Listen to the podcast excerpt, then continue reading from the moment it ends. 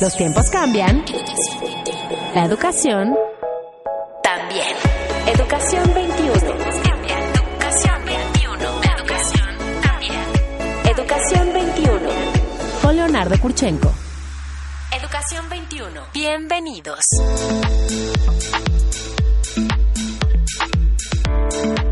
Señoras y señores, bienvenidos, muy buenos días, gracias por acompañarnos. Esto es Educación 21, este espacio, este foro eh, abierto al diálogo, a la crítica, al análisis, a la reflexión de todo lo que concierne a la educación en México y en el mundo. Gracias por acompañarnos de lo que está pasando en materia educativa en diferentes partes del mundo. Hoy tenemos un programa de lujo, oiga usted, porque tener a un visitante de otro país con un bagaje informativo valiosísimo en materia educativa no sucede todos los días, no lo tenemos siempre.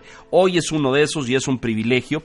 Les voy a presentar a Common Sense, Common Sense Media.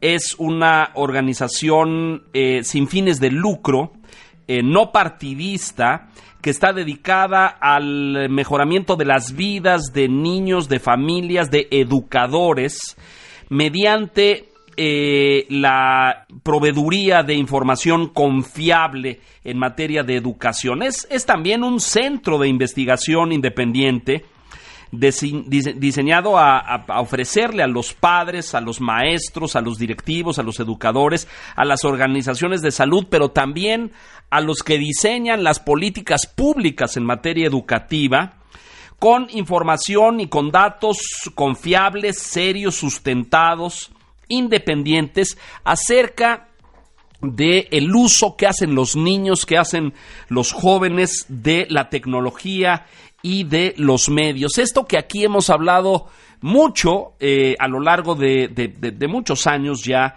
eh, de de las edades propicias, de la curaduría de contenidos, de las recomendaciones, de la tecnología que entra a la educación y que la utilizamos de muy diversas formas, del impacto que esto tiene en, en, pequeños, en su eh, entorno físico, emocional, social, en su desarrollo intelectual también. Porque pues somos nuevos en esto. El uso de las tecnologías tiene pues poco más de una década, tal vez década y media, no llegaremos a dos siquiera de este uso intensivo, masivo, muy extendido de tecnologías en, todos sentidos. No solamente, olvídese usted de las redes sociales, las tabletas, los videojuegos, las, las consolas de, de, video, lo que sucede dentro de las escuelas, la navegación de los niños eh, y, y este universo enorme que a los papás preocupa de forma relevante. Eh, los papás, como insisto, como todos somos nuevos y los papás somos, eh, mm, pues somos eh, híbridos, somos una generación en tránsito, no nacimos con esto, no somos nativos digitales, somos una generación que está aprendiendo el manejo de estas cosas y de repente vemos a nuestros hijos, a los 6, 8, 10, 12, 15 años embebidos en esto, ¿no? Este, que los, que los absorbe, que los atrapa, que los captura. Y, tenemos miedos, muchos miedos, pero que muchas veces no sabemos ni cómo procesar, ni cómo, eh, en quién confío. De repente surgen voces que dicen, nada de medios y nada de redes y nada de navegación en Internet hasta que sean adolescentes. Y luego surgen educadores y dicen, oye, no, pues el Internet es una poderosa herramienta para potenciar la educación, para que los niños aprendan de, cosas fantásticas, de ciencias, de matemáticas, etc. Eh, entonces hay, hay, como versiones en contraste. Por eso es que aprovechando la presencia de una de las directivas y de las expertas de Common Sense en México estos días porque vino a Mothers, a este foro muy importante eh, dirigido a, madres y padres de familia. Eh, está con nosotros María Álvarez de Common Sense. Eh, basada en San Francisco, María, es correcto, ¿verdad? En, California. Exacto, sí. Bienvenida, muchas gracias. Pues un gran gusto, Leonardo, estar contigo, con tu audiencia y como decías en la introducción, pues Common Sense está absolutamente dedicada y comprometida a crear todos los recursos que los padres y los educadores de hoy necesitan para navegar el mundo digital con todas las oportunidades que nos trae y también los riesgos, ¿verdad? Tratamos de crear eh, con videos, artículos que son muy sencillos de utilizar y la verdad un gran apoyo tenemos muy buena muy buena um, muy buen feedback y retroalimentación de nuestros usuarios porque les encantan los contenidos que creamos para ellos Mire, todos los que trabajamos en educación desde hace años, eh, Common Sense tiene cuántos, María? ¿10? 15 años estamos 15 cumpliendo años. este año 15 años Ah, de- en pleno, eh, como quinceañeros. están. exacto nos toca una quinceañera fíjate sí Hay que hacer baile y todo. Bueno, eh, los que trabajamos en esto hemos consultado Common Sense por los últimos años, hemos utilizado artículos, videos, producen cápsulas muy eh, valiosas y muy ilustrativas de, eh, del uso del- del- de los medios y, los, y de los dispositivos. ¿Cómo na- nace Common Sense? ¿Cuál es el punto de partida? El punto de partida es que nuestro fundador, eh, Jim Steyer, que todavía es el gerente general de la organización y está muy metido de lleno en el crecimiento de la organización, siempre tuvo esta idea de crear una organización civil sin fines de lucro que se destinara a buscar las mejores opciones para los niños en términos de medios y tecnología. Así Correcto. comenzó con esa idea y también con esta idea de siempre buscar que todos los niños tuvieran las mejores oportunidades en el mundo digital de hoy. Esa fue como, digamos, la idea que dio inicio a todo. Ahora, toda la investigación que ustedes eh, realizan y todo el hard data es de jóvenes y niños en Estados Unidos. Hasta ahora sí, hasta ahora tenemos, bueno, quizás deba explicar un poquito Sí, por favor. todos los departamentos porque es un poco grande hoy. No, es muy... Ya ha crecido muchísimo. ha crecido, eh, Leonardo. Yo tengo casi 12 años con Common Sense. Eh, cuando yo comencé, para darles un, un- un- un panorama de cómo estaba la cosa, éramos solo 20 personas y hoy día somos 150 personas. Wow, wow. Tenemos una oficina principal en San Francisco y tenemos oficinas en Los Ángeles, en Washington y en Nueva York. Correcto. Y además de eso, bueno, tenemos que decir también que hay, tenemos un, un número de usuarios que está viniendo de otros países de manera orgánica, un número considerable de gente de México está utilizando nuestros recursos, así como Claro. tú dices, ¿verdad? Entonces tenemos tres áreas principales. Common Sense Media es todo lo que son los recursos para padres y para las personas adultas que están a cargo de criar a los nativos digitales, ¿ok? Esto se trata, resulta que salió una nueva aplicación que se llama um, Messenger Kids Ajá. y yo quiero saber qué es Messenger Kids. Nosotros tenemos la información. Eh, muchas familias, entiendo en México, como en Estados Unidos, están algunas sufriendo y muchas en, eh, realmente eh, con el, el signo de interrogación en la cabeza por este juego llamado Fortnite, Ajá. que está causando revuelo, que es el videojuego más popular de la historia. Nosotros tenemos toda la explicación para el los padres. más popular de la historia. así el- de ese tamaño. Así, así se ha Wow. convertido. Es una, es un fenómeno increíble lo de Fortnite. Y obviamente en Common Sense Media hemos creado eh, una guía para padres. También tenemos en Common Sense Media reseñas, reseñas o críticas sobre Ajá. las películas que van a venir al mercado, los programas de televisión, incluyendo programas que son eh, transmitidos a través de redes de streaming, incluso ahora estamos haciendo en reseñas de canales de YouTube porque sabemos que allí es donde están los niños ahora Claro, y que tenemos que proveer esa guía para los padres. Además, aplicaciones, videojuegos, libros, también hacemos reseñas. Eso es Common Sense Media, es como, como, como comenzó la organización Ajá. en el 2003. Luego, en el 2008-2009, agregamos Common Sense Education, que es todos los programas de educación, muchos de los que tú te estás refiriendo en la introducción. Tenemos un programa estrella, es nuestro programa estrella que se llama el programa de ciudadanía digital o Digital Citizenship. Ese programa es un programa gratuito para salones de clase desde kinder hasta todo el toda la secundaria. Todo, Primaria todo. y secundaria, correcto. Completito. Educación básica. perfecto. Educación básica incluye todo y son lecciones básicamente gratis que los maestros pueden tener acceso a través del sitio de Common Sense y simplemente se inscriben con su correo electrónico y es gratis, ¿cierto? Lo pueden usar con los niños en sus salones, les damos actividades, videos, videos para que expliquen los conceptos. ¿Y de qué se trata? Pues se trata de las cosas más básicas, Claro. como por ejemplo hablarles tus- a los niños en el salón de clases sobre la importancia de no copiar y pegar un texto y tomar atribución de que tú lo hiciste, ¿verdad? Porque tienes que respetar los derechos del autor. También hablamos sobre huella digital y la importancia de empezar a reflexionar En lo que vas en lo haciendo en línea, en ¿no? lo que- cómo vas con cada fotito y comentario Lo pones, lo posteas y eso va creando pues un currículum, Un- una historia de vida. una digamos. historia que la usan los los departamentos de admisión de las universidades, que los usan los empleadores para ver quiénes son los que están aplicando a las posiciones con Claro, ellos, ¿cierto? claro. Entonces es un programa que ha crecido muchísimo. Hoy en día estamos en el 55% de las escuelas en Estados Unidos, más de la mitad. 55. Sí, tenemos Oye, en todos parece- los estados y Ajá. sigue creciendo. Aquí en México tenemos aproximadamente 800 educadores registrados en Common Sense Education que usan nuestros programas con regularidad en los salones de clases. He estado este año ya, este es mi cuarto viaje, de hecho, Es- aquí en el, en el DF y en Guadalajara y varios educadores se me han acercado a comentarme que usan los programas y con, con bastante buenos resultados en términos de que los estudiantes están empezando a reflexionar en cómo sacarle provecho a toda la tecnología, pero también aprender a entender que hay cosas que tienen que evitar cuando están online O prever o filtrar. prever o, o- filtrar para disminuir los riesgos, ¿verdad? Entonces, ese es el propósito. Además de ese programa, hay dos juegos interactivos gratis que son buenísimos, que yo como mamá, porque además de trabajar, soy mamá de dos, niños, Muy bien. hay un programa que se llama Digital Passport, o sea, pasaporte digital, que está en español y en inglés, y es un programa para los niños de tercero a quinto grado. Este programa consiste en que los niñitos pueden jugar eh, y enfrentar dilemas digitales de su edad Ajá. eh, cómo crear un- un- una contraseña segura, por ejemplo. Enseñarles que no deben estar compartiendo sus contraseñas con sus amiguitos. Correcto. Enseñarles eh, que no deben estar comunicando, evitar comunicarse con extraños cuando están en salones de chat o, tra- o tal vez en multiplayers, en estos, estas plataformas de multijugadores. Así es. Ese juego es aprender jugando. Es para tercer a quinto grado. Y el otro juego, Este se llama Digital Passport. Digital Passport, y tiene un sitio de internet. De tercero a Quinto. quinto. de primaria, es decir, empezando ahí desde los nueve años, más sí, o menos. ocho nueve añitos, Ocho, dependiendo de la edad que el niño comience a tercer grado. Y es un juego que lo pueden hacer, lo pueden usar, en la- lo usan en la escuela los educadores que están con nuestro programa, pero también como los padres lo pueden poner en la casa, en la tableta o en la computadora.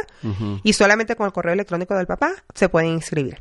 Y el otro programa que tenemos que también es gratis, es otro juego, se llama Digital Compass. Y este programa es para estudiantes un poco más grandes, es para niños que están, jovencitos que están entre sexto y octavo grado. Correcto. La diferencia entre Digital Compass y Digital Passport es que estos niños, como ustedes se imaginan todos los oyentes, cuando ya están entre sexto y octavo grado ya son preadolescentes, adolescentes y se están enfrentando a otro tipo de dilemas digitales, sobre todo en las redes sociales. Entonces, este, este programa, el juego se enfoca más en, escoges, hay ocho personajes, tú juegas, escoges uno y ese personaje se enfrenta a diferentes dilemas. Por ejemplo, o es- estoy saliendo con alguien y me mandó una foto donde está Sin ropa. mostrando Ajá. parte de su cuerpo, digamos, o semidesnuda, digamos. ¿Qué hago? Entonces te dice sí o no. Si dice sí, te dice qué, qué pasaría si lo haces, todas las consecuencias para que ellos empiecen a reflexionar. Y si haces no, ok, ¿por qué no es correcto? O lo- Correcto. Hay muchos escenarios. Ah, me parece. Y esto sucede en la realidad, ¿eh? eh Ah, María, sí. De una forma enorme. ¿eh? Es que decir, es todo, todo el contenido de los dos juegos, Leonardo, fueron desarrollados en A base partir de experiencias reales. experiencias de los mismos estudiantes. Claro. Y como una manera de nosotros decir, ok, esta es nuestra, nuestra experiencia y nuestro conocimiento profesional, cómo lo mezclamos con, con esos, esas dificultades que los estudiantes están viviendo, porque es la verdad, y cómo les ayudamos. Y la verdad que hemos, el, el Digital Passport tiene aproximadamente más de un millón de, de jugadores, o sea, estudiantes que lo han usado, y el Digital Compass está acercándose a esa, a esa cantidad también, son juegos relativamente nuevos, pero son gratis y son herramientas que son, son parte de la, de toda la, la- los programas de Common Sense Education. Y el ter- la tercera parte de Common Sense se llama Common Sense eh, Kids Action. Entonces, es todo como para acción de los niños. ¿Qué quiere decir? Es lo- la última parte que decías en la introducción. Es nuestro trabajo relativo a fortalecer las legislaciones, las leyes que son relacionadas sobre todo con el uso de medios y tecnología. Y esto suena como muy abstracto, como que, ¿qué es esto? Les, para darles un ejemplo, cuando yo comencé a hacer este trabajo hace 12 años casi, el término cyberbullying no existía. Correcto. No, eso es una de estas consecuencias negativas de, De lo los que fue riesgos. sucediendo, claro. de cómo fue evolucionando, Claro. ¿verdad? Eh, y nosotros empezamos en el, el- el grupo que trabaja con legislación a trabajar para apoyar la primera ley de cyberbullying en Estados Unidos, que es, fue aprobada en California hace aproximadamente ocho años. Y ustedes son quienes construyen la iniciativa y la impulsan. Educamos a los a los, a los- a los Legisladores, claro. porque no saben, o sea, tú no, No, no, tienes no, idea. bueno, no, si no sabemos los maestros, tú imagínate si los Entonces nos tenemos que sentar, educarlos, decirles por qué es importante es prevenir. Ya el bullying no es en el patio de la escuela, el bullying Es ocurre en el teléfono. y. Lo peor En el es chat. que Exacto. es que las víctimas están acosadas 24 horas al día. Así es, así Entonces logramos esa ley y luego lo que ha pasado pasa mucho que las leyes que se aprueban en California sirven de modelo para otros estados. Entonces qué ha pasado que ¿Se ha con- replicado en otras partes? en Ah, aproximadamente 15 estados más. ah, muy bien, ha avanzado muchísimo. Entonces ese claro. es un ejemplo, ¿no? De, de lo que hacemos en materia Fíjate de legislación. En, en México había hace algunos años, eh, ha, desaparecido prácticamente del todo porque era muy extendido de repente por ahí como hace cinco o seis años. eh, causó furor entre las escuelas secundarias y eh, preparatorias de México, sobre todo a nivel privado, y se llamaba La Jaula. Y era una cosa espantosa donde la gente se burlaba de compañeros de otras escuelas, ¿no? Y los dibujaba y los, eh, los satirizaba, hacía burlas y sátiras terribles. Esto empezó a, a- a- a extenderse y los directores de las escuelas tomaron acción y total lo, lo, lo bloquearon, lo cancelaron, pidieron a la autoridad que interviniera. Pero lo cierto es que en México no tenemos una legislación del nivel de avance que tiene California. Ese es, pero nosotros hemos aprendido, Leonardo, y todo este, yo creo que parte de por qué Common Sense es la gran, gran organización que hoy, hoy es, eh, hoy en día es, es tener la, la perspectiva grande de todo lo que se necesita. ¿Por qué? Porque si los papás hacen su parte, si los educadores están bien eh, proactivos en el trabajo con la, con Y la con- tecnología comprometidos, claro. y comprometidos con usar esa, esa herramienta tan poderosa que puede ser tan positiva para apoyar el aprendizaje en muchas áreas. Pero falta esta otra parte de la protección. Entonces, como que falta un pedazo al rompecabezas, Claro, ¿no? Entonces, claro. eso es lo que hemos tratado de hacer. Y bueno, ojalá que en algún momento aquí en México también haya la oportunidad de crear similares Bueno, eh, oportunidades, se- se me porque creo ocurre- que es necesario. Se me, se me ocurre de entrada, y ahora que regresa a California, les dices, ¿qué tal si vamos impulsando la creación de un capítulo mexicano de Common Sense, por ejemplo? Eh, tengo que decir, eh, estamos ahora por primera vez, y no, no pude decir nada de Mothers, pero eh, nosotros estamos empezando la internacionalización de Common Sense. Correcto. Y vamos a abrir la primera oficina fuera de Estados Unidos en Londres En a Londres. principios del año que viene. Muy bien, felicidades. Ahora, gracias. Ahora, yo orgullosamente latina y yo soy venezolana, pero tengo 20 años fuera y bueno, vivo en muchos lugares. Mi esposo es mexicano. Tenemos la mayoría, estando en California, imagínate la mayoría de los usuarios De de, Common mexicanos, Sense Latino, que es mi área donde yo estoy, soy Que son vicepresidente. de origen hispano, claro. Son 95% mexicanos, tengo que decir. Y yo estoy muy, muy interesada en que nuestros programas eh, crezcan en México. Claro, claro. Eh, creo que tenemos mucha, mucho del contenido que tenemos aplica aquí. Hay cosas que tenemos que adaptar por Claro. razones culturales y de valores. Creo que sería una experiencia muy positiva para ambos. No puedo decir ya, lo que sí puedo decirte y anunciarle a la audiencia es que vamos a hacer una, una de las- nuestras investigaciones del año que viene, va a ser aquí en México y se llama The New Normal. Es una, es una investigación que la hicimos en Estados Unidos, primero en el 2016, el año pasado, 2017, en Japón y este año la hicimos en Inglaterra. Correcto. El año que viene va a ser aquí en México. ¿Y de qué se trata esta investigación? Es básicamente adolescentes, el uso de las redes sociales y cómo la tecnología y los diferentes dispositivos afectan las interacciones familiares. Interesantísimo. Entonces, estamos trabajando en eso. Yo creo que va a ser para la segunda mitad del año. Yo te voy a mantener al tanto y Por favor. sería Y venir a buenísimo anunciarlo aquí. y a- venir a hablar de los resultados. Yo creo que sería algo de mucho interés y eso es parte de lo que me decías de nuestro programa de investigación. Common Sense es non-profit, es no lucrativa, es una fundación. ¿Cómo se fondean? No somos una fundación, somos una organización no lucrativa. Correcto. Entonces, ¿cómo funciona? Nosotros tenemos, eh, recibimos donaciones de, fundaciones de-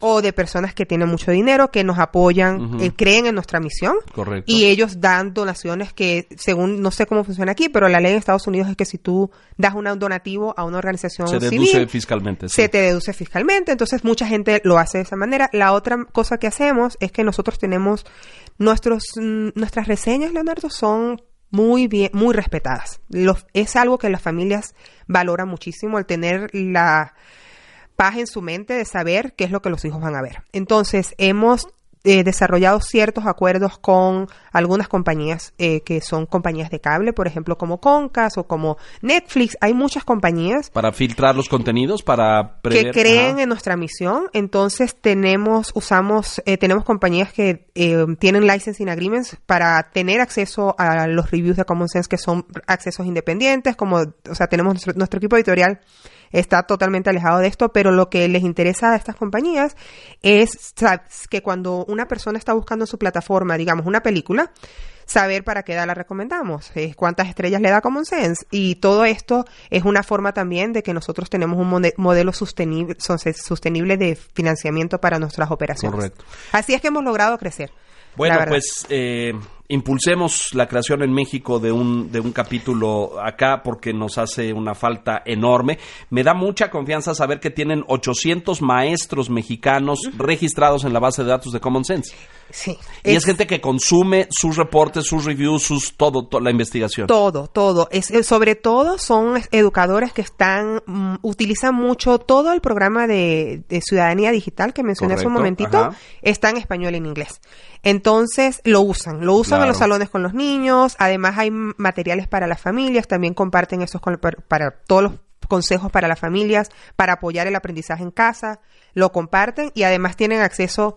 Cuando nosotros em, damos a conocer un nuevo estudio de investigaciones, que son tres o cuatro al año, Leonardo, mandamos toda la información a toda la base de datos. A todo. Entonces, estos 800 educadores están recibiendo toda esa, información. Ah, tengo en mis manos el reporte del 2017 el censo del uso de medios eh, por niños desde los cero años, desde el primer año, desde el que son bebitos y ya les ponen los papás un iPad enfrente y una pantalla para que empiece a jugar, hasta los ocho años. Déjenos hacer una pausa y regresamos para que yo le comente los hallazgos de esta investigación de Common Sense. Mensajes, volvemos. Forma parte del cambio educativo. Escríbenos en Twitter. Arroba educación-21. Regresamos.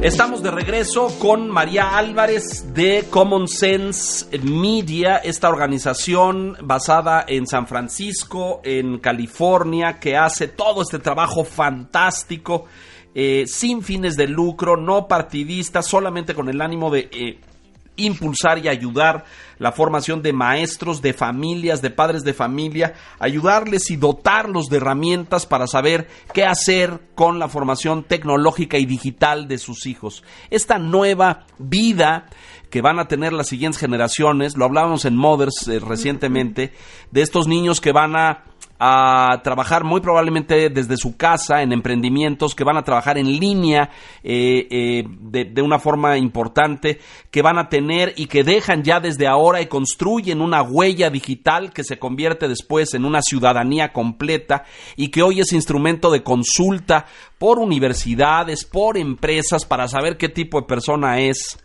Eh, niños y jóvenes que van a defender el medio ambiente, formando organizaciones en línea que van a realizar servicios bancarios y financieros desde casa, todo en línea. Es toda una completa generación de personas. Tengo en mis manos el reporte del 2017 de Common Sense, que trae unas cosas eh, pues fantásticas, artículos de expertos y de eh, especialistas. Por ejemplo, uno tomando ventaja de las oportunidades reales para ayudar a familias eh, a, lo mejor eh, sobrepasadas por la tecnología. ¿Qué hacer con esto?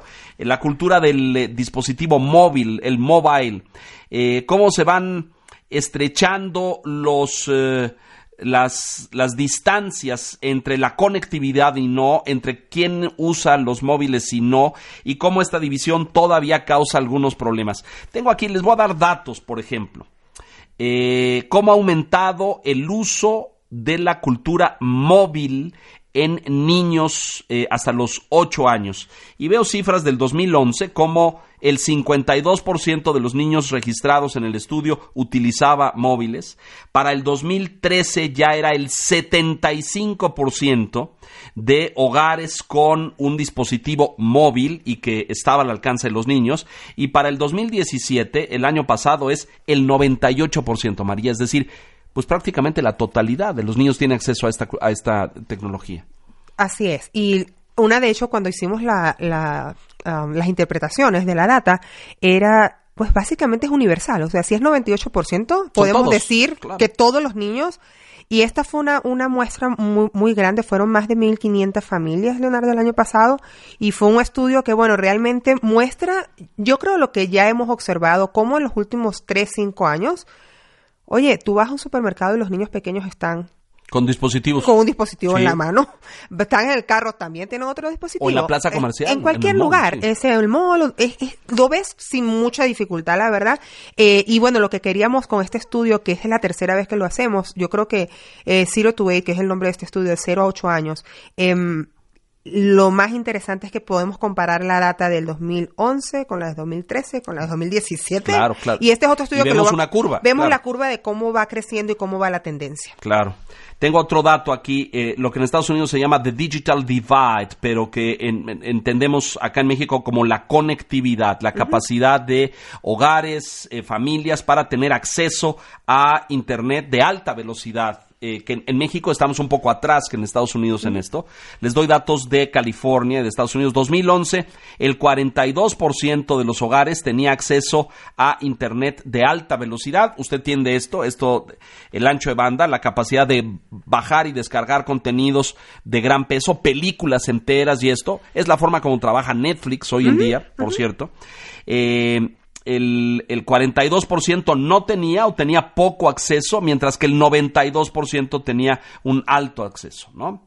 Para el 2013 esto eh, va, va, en aumento. Hoy en el 2017-18 el 96% de los hogares tiene acceso a Internet de alta velocidad y el 74% de bajo ingreso también. Es decir, ahí se ha ido estrechando el, el, el gap, la, la distancia. Sí, la diferencia, la diferencia entre el acceso de las familias que tienen más recursos económicos con las que tienen menos recursos económicos, también observamos eso en el estudio, está, se está reduciendo. Se está, reduciendo. cada vez más tenemos conectividad en, en, los hogares. Estos datos, insisto, son de California, no son de México. Son todos Estados Unidos. Son Estados Unidos. Son nacionales en Estados Unidos, sí.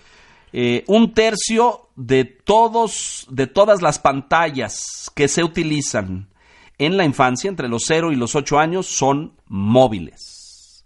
Es decir, eh, la cultura móvil se está imponiendo a paso agigantados. ¿no se, se, está imponiendo, Leonardo, y de hecho es lo que vemos con las generaciones más pequeñas. Por ejemplo, o sea, es una tendencia como los niños que están ahora en edad preescolar o en primaria prefieren estar en plataformas como YouTube, por ejemplo, para ver contenidos. Es algo que es automático ya para ellos en muchas cosas y es y es lo que estamos viendo el gran acceso que tienen a los dispositivos móviles. O sea, es una tendencia que está creciendo y como decía antes, es lo que estamos observando con mucha facilidad a nuestro alrededor.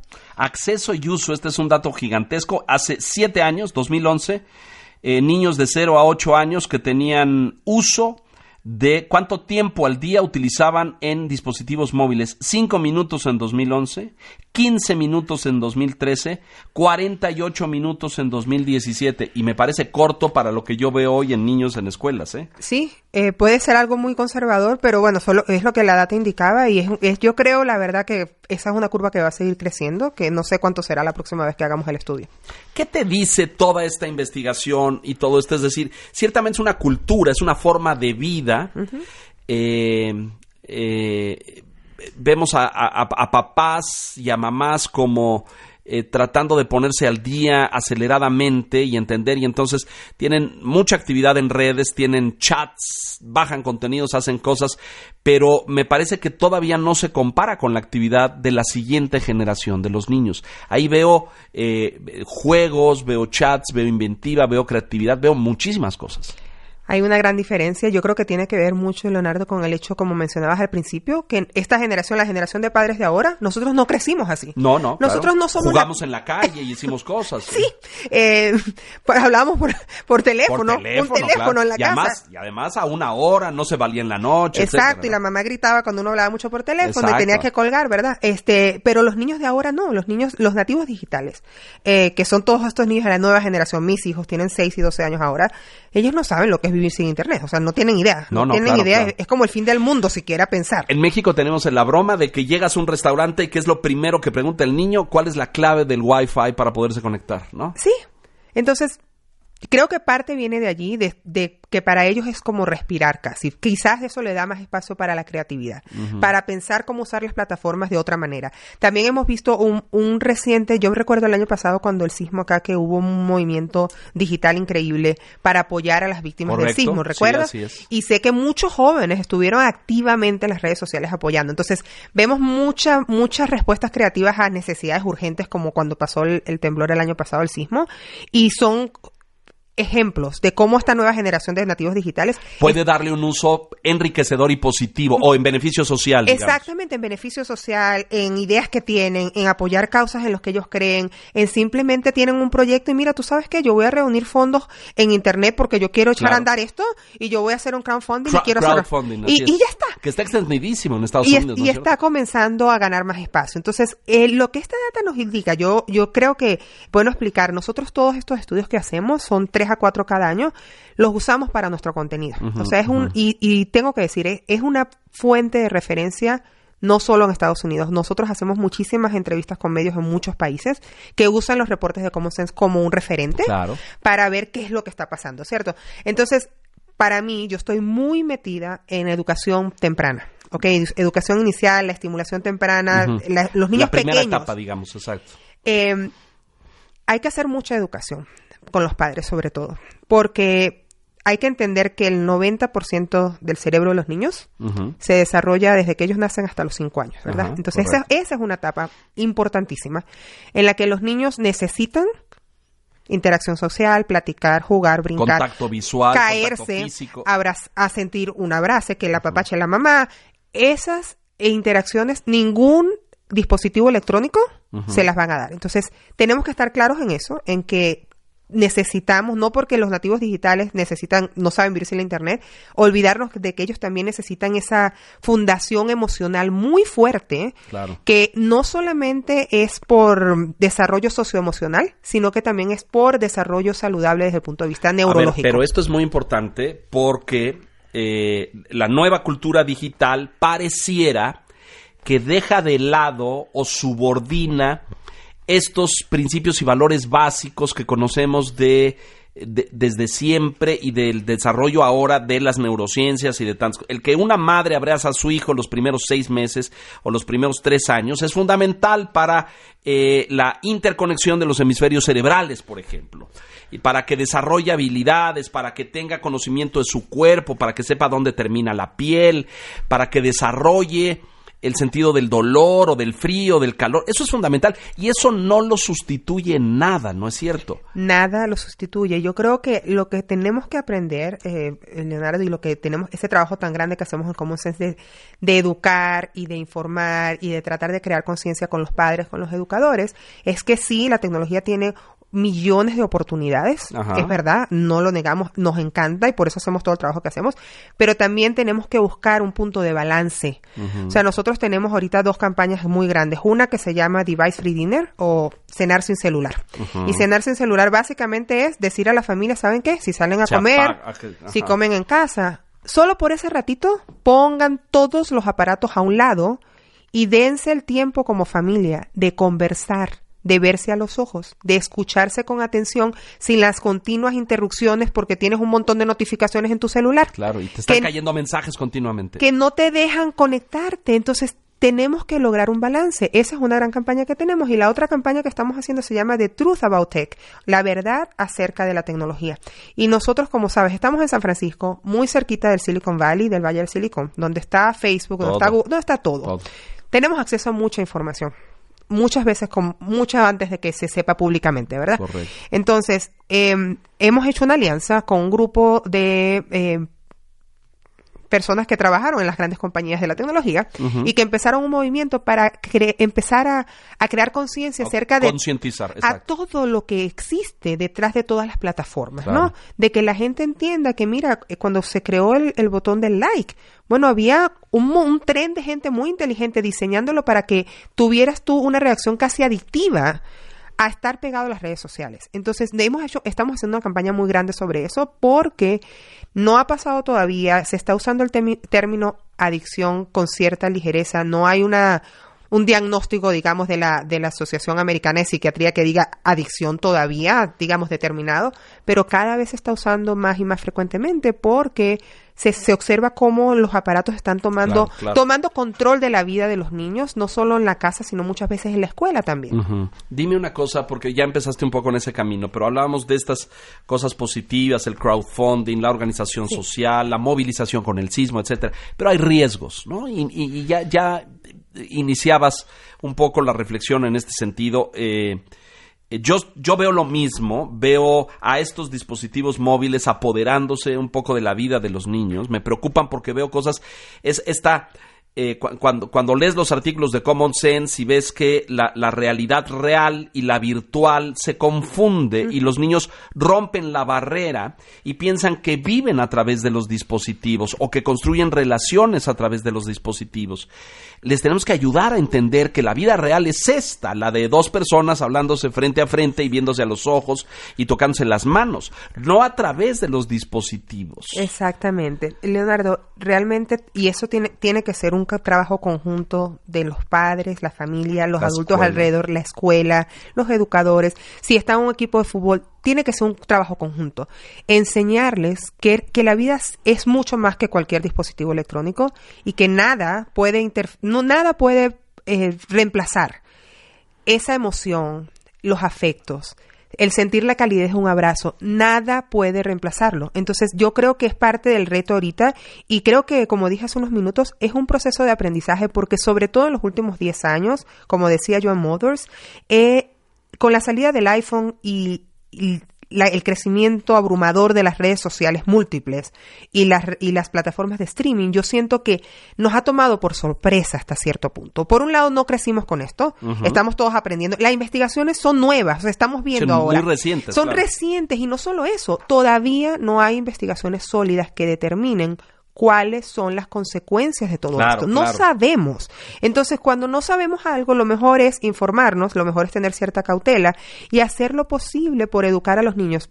Les decía, por ejemplo, device, device free dinner es una cosa.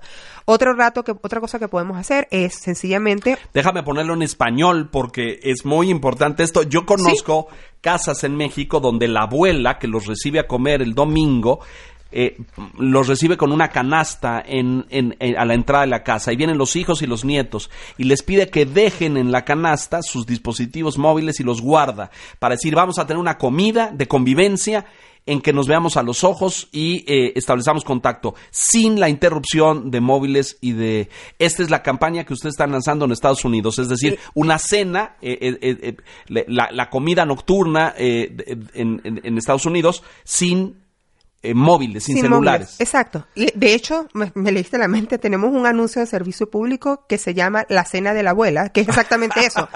es, una abuelita con el abuelito y tienen todos estos aparatos de seguridad como en los aeropuertos para que cuando los nietos y, el hijo y la hija entren a la casa, dejen todo. Todo en la entrada. y uno tenía un celular escondido en un calcetín. O sea, bueno, es parte de eso, crear esa cultura de que podemos estar. Tú dirías, en esta, entonces nos, van nos quedan ocho minutos, hay que aprovecharlos, pero el, ser humano está generando una dependencia, dirías tú. Hasta cierto punto sí, hasta cierto punto hay, hay una creciente dependencia a los aparatos, por eso es que estamos haciendo todas estas campañas a llamar a las familias a que, mira, alguien pone la excusa, no, es que mi teléfono es mi alarma. A ver, tú puedes apagar tu teléfono en la noche y tener un, reloj despertador como a los viejos tiempos y no estás con la tentación de que si necesitas ir al baño en medio de la noche te levantas y te pones a ver el teléfono y te quedaste dos horas desvelado. O sea, eso se puede evitar si somos proactivos para evitarlo. Ya hay un estudio de la Universidad de California, eh, Leonardo, que fue hace dos, tres años, determinó que la luz azul que emanan los aparatos, los las tabletas y los teléfonos móviles en la noche, en la noche te inhiben las hormonas que necesitas para dormir y descansar. Wow. O sea, ya no es que Esto está comprobado. Pues está comprobado. Esto lo hicieron en la Universidad de Berkeley en el 2015, si mal no recuerdo, 2015-2016 a principios de año, y fue un estudio precisamente para determinar esto. Wow. Eh, a los maestros nos escuchan muchos docentes, eh, afortunadamente, y muchos directivos e investigadores de educación. ¿Qué les dices, María? Eh, salvo, además de que, señores, entren a Common Sense y lean el enorme, la, enorme riqueza de sus investigaciones y artículos acerca de todas estas cosas. El uso de los medios, la, conexión de los papás con los adolescentes y con los niños. ¿Cómo, nos, conecta, cómo nos reconectamos con, con como papás con generaciones que están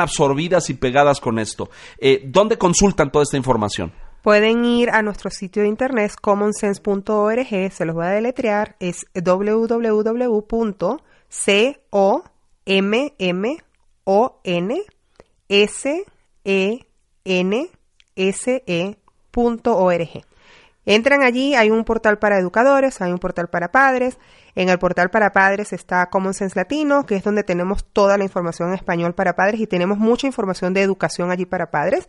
Y para los educadores que nos escuchan en Common Sense Education hay todo un montón de recursos gratis, todos en español y en inglés, que les van a ayudar a todas estas herramientas. Y tú sabes, a veces a los educadores, sobre todo los que no, han, no son nativos digitales. Ajá es un reto enorme enseñar sobre algo que tú realmente no, no, conoces. Entonces les proveemos con cuáles son como los mensajes que pueden usar, cómo presentar los temas, todo eso, les ahorramos el, trabajo de pensar cómo hacerlo. procesarlo. Para empoderar a los educadores de manera que puedan compartir ese conocimiento con sus estudiantes y puedan empezar a usar la tecnología para apoyar el proceso de aprendizaje. Siempre digo, María, en conferencias con maestros y con padres de familia, que los responsables de esa formación somos nosotros y estamos en desventaja porque no somos nativos digitales. Esto que acabas de decir. Es decir, ¿cómo, cómo, lo guío en un mundo que yo desconozco?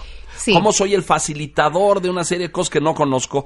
Y la primera que les digo es, uno, eh, no negándose, es decir, tenemos que conocer ese mundo y tenemos que navegar y tenemos que eh, escuchar la voz de expertos, tenemos que usar dispositivos, porque lo que hacían muchos maestros, ya casi menos, nosotros en uno hemos descubierto que tú entras a una escuela y los, y los maestros no usan mucho los dispositivos, pero fuera los maestros son activos digitalmente, navegan, van, tienen chats, mm. etcétera, pero luego no saben cómo usarla dentro de la escuela. Sí. ¿Cómo nos ayuda en ese sentido? Exactamente, y bueno, un, un pensamiento así que siempre les digo, esto es para educadores y es para padres. Eh, tenemos que dejar nuestros propios miedos a un lado superar nuestros miedos, aprender, educarnos, visitar eh, sitios como Common Sense con todos los recursos que tenemos y aprender y sabes que también darnos la oportunidad, Leonardo, de que nuestros hijos nos enseñen, porque hay muchas cosas que ellos nos pueden enseñar. ¿Verdad que es fantástico y, eso? Y además es una excelente forma de fortalecer los nexos emocionales con tus hijos. En vez de que la tecnología te separe, no, vamos a hacer algo juntos que a ellos les guste y eso te ayuda. Y además la otra cosa, no podemos nosotros permitir o dejar a nuestros hijos como padres responsables que seamos, somos como educadores, dejar a nuestros hijos en el mundo digital solos, porque es como dejarlos en la selva sin ningún tipo de protección. Exacto, exacto. Ahí pasa de todo. Yo hago el símil de, es cuando a mí me decían a los 18 años o que viajabas o ibas con amigos a algún lado y te decían, a ver, este, no, vayas, no vayas al Bronx, te decían, ¿no? El Bronx es, es, un barrio áspero, duro, hay criminales, hay delincuentes, hay sustancias y hay señoritas de poca ropa en la calle. y, eh, y, yo les digo, eh, o sea, ve a Manhattan, ve todo lo demás, pero no vayas a ese barrio que es peligroso. Internet es lo mismo, es decir, el mundo está ahí y hay cosas fantásticas y divertidas y educativas y poderosas, pero también hay algunas feas. Y es, es, es, la vida, ¿no? Hay, hay, hay animales, ya hay drogas, ya hay prostitución, hay pornografía, hay mil cosas ahí también.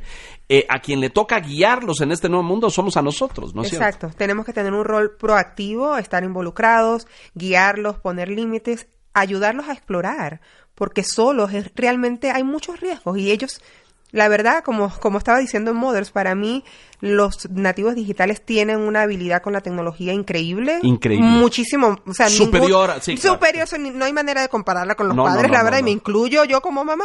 Yo sí eh, juego videojuegos con mi hijo y me hace pedazos, María. pedazos. Bueno, yo, yo probé Minecraft y créeme que morí muchas veces ya, bueno, pero Rápido, dile, porque en México se conoce poco y nos queda poco tiempo. Este juego del que hablabas que se ha puesto de super moda, ¿cómo se llama? Fortnite. So, Fortnite es un, es un videojuego que nosotros hicimos la reseña, la crítica. Es un videojuego que tiene bastante violencia y sí tiene cosas buenas también. Tiene mucho, mucho de estrategia, tiene mucho de ayudar a los niños a enfocarse en cosas. No todo es malo, como mucho en la vida, lo bueno y lo malo. El asunto aquí es que nosotros lo sugerimos para niños de 13 años en adelante, ¿ok? Esa es nuestra edad recomendada. Los padres que han hecho reseñas en nuestro sitio dicen que para niños de 11 o 12 años está bien. Y los niños que tenemos también usuarios de nuestra página que son niños, dicen que para 11, 12 años también está bien, pero entiendo que aquí en México hay muchos niños que están en 7, 8 años, 9 años, incluso más pequeños, jugando Fortnite. Entonces hay que tener cuidado, Leonardo, con temas como este, porque hay, no hay estudios enormes concluyentes acerca del impacto directo de los videojuegos, pero sí hay estudios que dicen que el nivel de sensibilidad y el nivel de agresividad de un jugador que está constantemente matando en primera persona para jugar se ve afectado. Bueno, ahí está, se llama Fortnite. Mire, usted, papá, eh, maestro, que estamos muy preocupados por esto y que tenemos enormes lagunas y que no sabemos cómo, esto será bueno, será malo, juega Minecraft tres horas a los siete años, eso está bien o está mal, o a lo mejor tendría yo que regular el uso de horas, como cuando a nosotros nos decían no puedes ver televisión toda la tarde o la ves dos horas, etcétera. Common Sense, esto es www, Common Sense es sentido común, pero en inglés. Entonces es C-O-M-M-O-N S-E-N-S-E, -E, sense, common sense, sentido común. Qué gran título, por cierto, ¿eh? se sacaron la lotería. A este señor, que es tu fundador, a James Steyer, lo necesitamos conocer e ir a entrevistar a California para que nos cuente cosas. Bueno, bienvenida María, se nos acaba el tiempo. Eh, nos encanta que estés en México y esperemos construir cosas juntos para que Common Sense voltee a ver esta tierra azteca con mayor cercanía. Me encantaría y bueno, es parte de mis planes, así que vamos a trabajar juntos para lograrlo. Gracias. Bienvenida María, muchas gracias. Señoras y señores, gracias. Este es un nuevo mundo, una nueva vida digital, todos estamos en ella. Entonces, pues eh, preparémonos, formémonos, demos pasos conscientes de qué es lo correcto y qué hay que hacer y cómo les ayudamos a nuestros hijos a transitar en este complejo mundo digital de hiperestimulación a muy temprana edad. Lo ven todo, lo saben todo, eh, tienen acceso a toda la información. Bueno, ¿cómo les ayudamos? ¿Cómo les ayudamos a filtrar? Soy Leonardo Kurchenko, esto es Educación 21. Hasta la próxima. Una nueva educación para una nueva generación. Educación 21. Con Leonardo Kurchenko.